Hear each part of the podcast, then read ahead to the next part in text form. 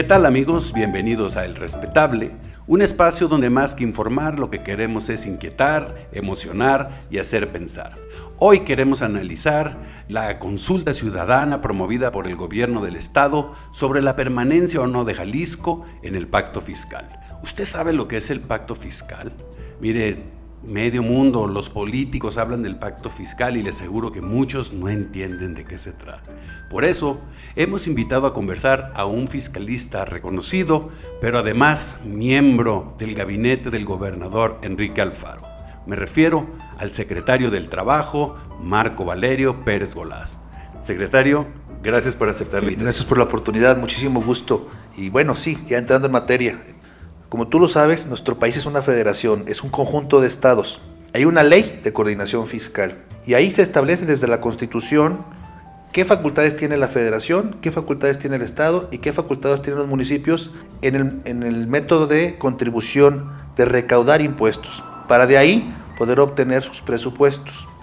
Hay un principio importante, la federación se crea por un conjunto de estados y con un único objetivo, que es lograr que los estados tengan algo que por sí solos no tienen. Algo ilógico sería quitarles por la creación de una federación lo que ya por sí solos tienen. Y es en esa lógica hay prácticamente 40 años que no se valora el método y la fórmula de cómo se distribuye la riqueza en este país. Ha crecido eh, dinámicas distintas. Hoy Jalisco, ustedes lo saben, tiene el aeropuerto número uno en generación de exportaciones, el comercial. En Jalisco se produce más del 25% de lo que consumimos en este país. Jalisco contribuye en materia del seguro social el número uno en, en el país, pero no se regresa en esa misma distribución y en esa justicia. De eso se trata. El pacto fiscal se deriva de una ley de coordinación fiscal donde hay una fórmula y se distribuye. ¿Qué sucede? Hoy por hoy es injusto y hace 40 años que no se valora. Por eso es importante establecer estos métodos. 8 de cada 100 pesos se, generan en Jalisco para el país y solamente se retorna el 1.8, es decir, ni siquiera el 25%. ¿Quién no quiere tener un mejor presupuesto para tener mejores escuelas, mejor infraestructura eh, de salud, carreteras, etcétera, etcétera? Entonces la pregunta es muy sencilla. Hoy existen instituciones democráticas que es la consulta ciudadana, para poder preguntarle a la ciudadanía, no solamente en una elección, quién quieres que sean tus gobernantes, sino hoy tienes la posibilidad y tenemos la posibilidad de alzar la voz por existir estas instituciones democráticas, en pedirle a la federación que valore la fórmula y el método de cómo se, se, hacían hace 40 años y que hoy, pues obviamente demuestra una injusticia en nuestro trato. Secretario, en concreto, ¿Cuáles son los argumentos del gobierno del Estado para impulsar esta consulta ciudadana? No es justo que Jalisco reciba per cápita mil pesos en materia de salud y otros estados tres mil. No es justo que un estudiante en Jalisco reciba 13 mil 800 pesos por año y otros estados hasta 35 mil. No es justo que para la Ciudad de México existe una regla de cero aportación al subsidio a la Universidad de México, a la UNAM, en cambio, Jalisco se nos obliga a aportar el 48% del subsidio de la Universidad de Guadalajara. Todas estas reglas son las que se tienen que volver a valorar y volver a distribuir. ¿Qué es lo que se tiene que hacer? No se tiene que centralizar el presupuesto. No es posible que después de haber dado estas cifras, Jalisco sea junto con Guanajuato los, los estados más castigados en la distribución de riqueza, a diferencia de estados como la Ciudad de México que concentra precisamente esta distribución de manera irregular e injusta a nuestro punto de vista. Entonces, de eso se trata. No se trata de pelearnos, no se trata de salirnos del pacto fiscal. Primero hay que estamos solicitando en esta consulta se valore cada seis años. Parece algo justo. Tú lo decías, hoy tengo una responsabilidad laboral, pero imagínense que un sindicato no tuviera la renegociación de su contrato colectivo desde hace 40 años. ¿Cuáles serían las condiciones de los trabajadores de la misma empresa si hace 40 años ni siquiera se toma en cuenta y se tiene todo empolvado? Me parece que es algo muy justo, muy noble, porque no tiene colores, no tiene siglas, los únicos colores que tienen son el amarillo y el azul del gobierno de Jalisco y que al final del día representa la oportunidad de utilizar instituciones democráticas para hacer la correcta distribución del dinero. Lo mismo Cuando se creó la Unión Europea había reglas cómo se iban a distribuir, lo mismo tiene Estados Unidos, porque en México no podemos realmente actualizar el método y las fórmulas para la distribución de la misma. Entonces, el pacto federal es otro asunto. En lo que no se busca es sacar a Jalisco del concierto nacional o, independizar a Jalisco de México. Eso no se busca. No, no, no. Recordemos, somos una federación y mexicanos somos todos, pero sí queremos levantar la voz para que exista justicia, un trato justo. Hablábamos de algunos números. No se trata de pelearnos, no se trata de con esta dinámica y la obtención de la valoración otros estados tengan menos. Lo que queremos es que no se centralice, eso sí.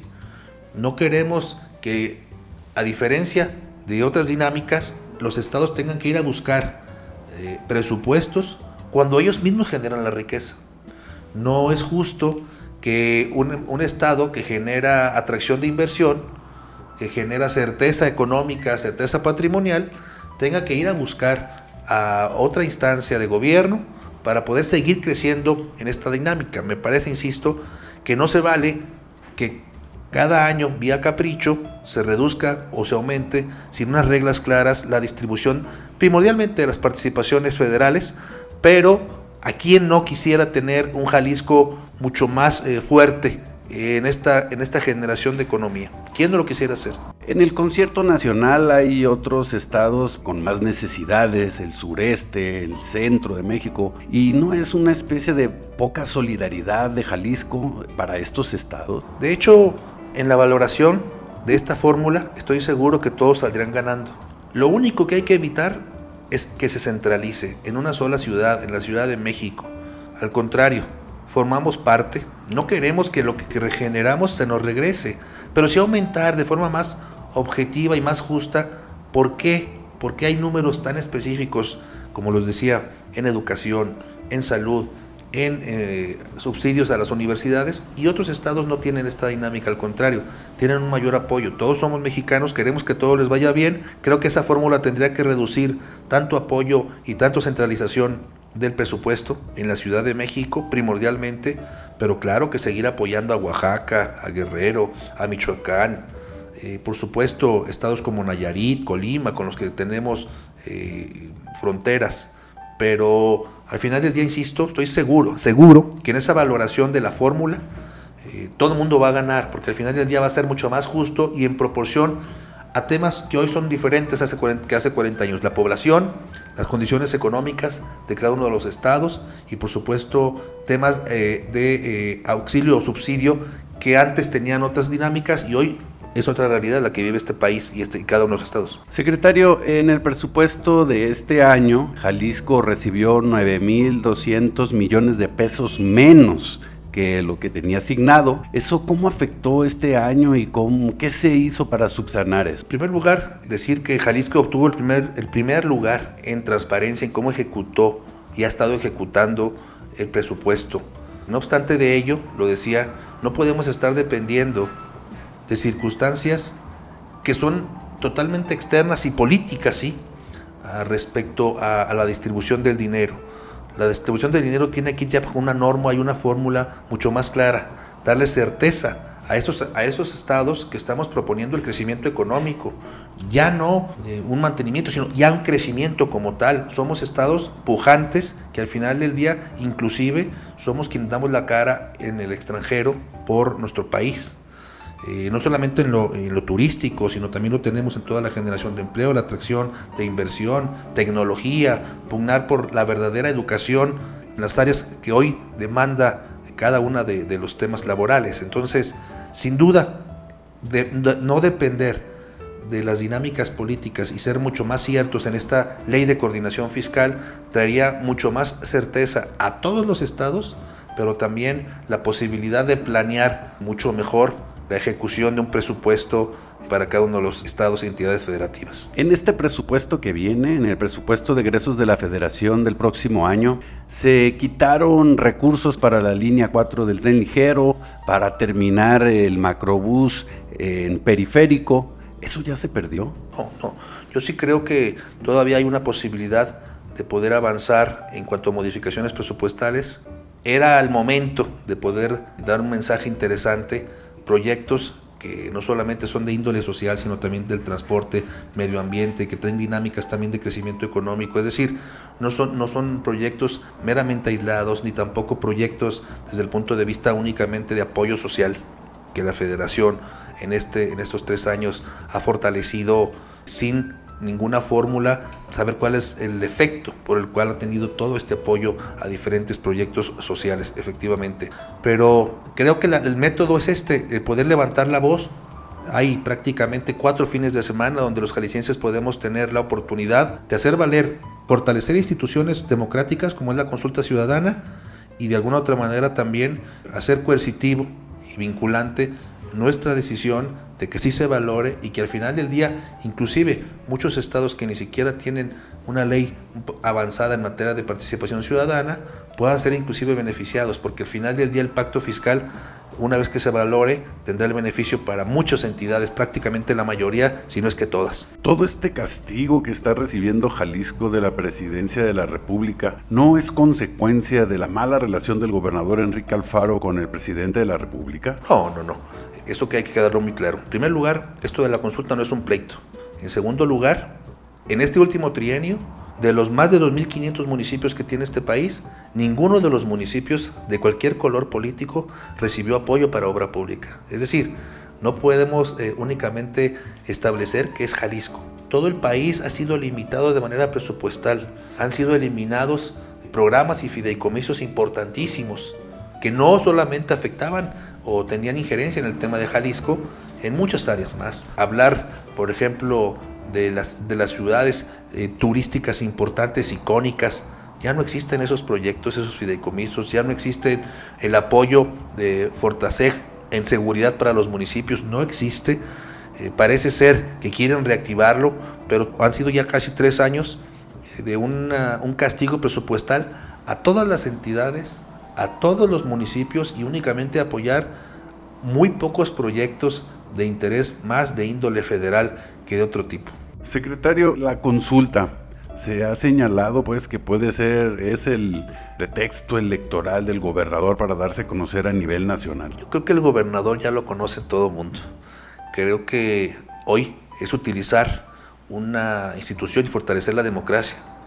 Porque antes únicamente estábamos acostumbrados a acudir a las urras cada tres años o cada seis en razón de la elección de gobernador, presidentes municipales, senadores, diputados, etcétera, etcétera. Hoy tenemos la posibilidad de acudir, de fortalecer y tener una cultura democrática mucho más fuerte en razón consulta ciudadana, un tema muy distinto. Es algo histórico lo que vamos a vivir en nuestro estado, tan es así que no solamente no, no, es una fecha como lo que tiene una elección, son cuatro fines de semana los que se van a tener con la posibilidad de que los ciudadanos puedan emitir su voto en cualquier parte de la, del estado en virtud de que no se está eligiendo diputados ni, te puedes separar por distrito. Entonces me parece, insisto, que también la institución electoral está haciendo su trabajo para fortalecer la democracia en nuestro Estado. Es una ruta, me parece, vital y es una forma que ley ya está para poder levantar la voz como jaliscienses frente a la federación por justicia, por lo que es, no por pelearnos. De alguna manera el gobernador ha tenido que recurrir a los préstamos, ¿no? ¿Es consecuencia de los préstamos de este recorte presupuestal federal? A ver, recordemos que en materia presupuestal, el derecho presupuestal, solamente se puede endeudar un Estado para obra pública. Pero ¿quién iba a decir cómo se puede tratar y en, en qué magnitud una pandemia. Recordemos que la pandemia inició pensando que podría ser 90 días.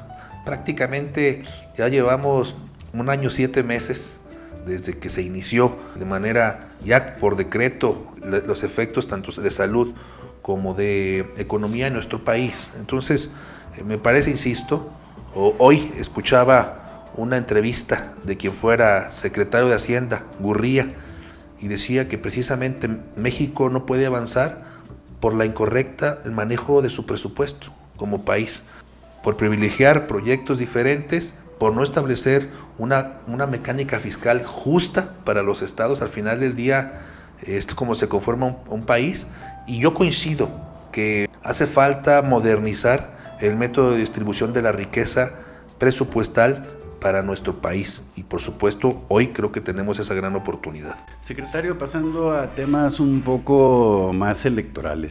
¿Cuál es tu análisis rumbo al 2024? ¿Cómo sientes a tu partido Movimiento Ciudadano? ¿Cómo sientes a la oposición? Creo que se, vienen, se, se han venido a vivir cosas diferentes. Algunos partidos que eran históricos se han venido desdibujando. Creo formalmente que lejos de tener ya partidos más bien ya son perfiles, por supuesto. Comparto que hay, sí hay que respetar la estructura, la estructura política, eh, esa estructura que te permite crecer. Quien no la valora en el futuro inmediato puede tener consecuencias.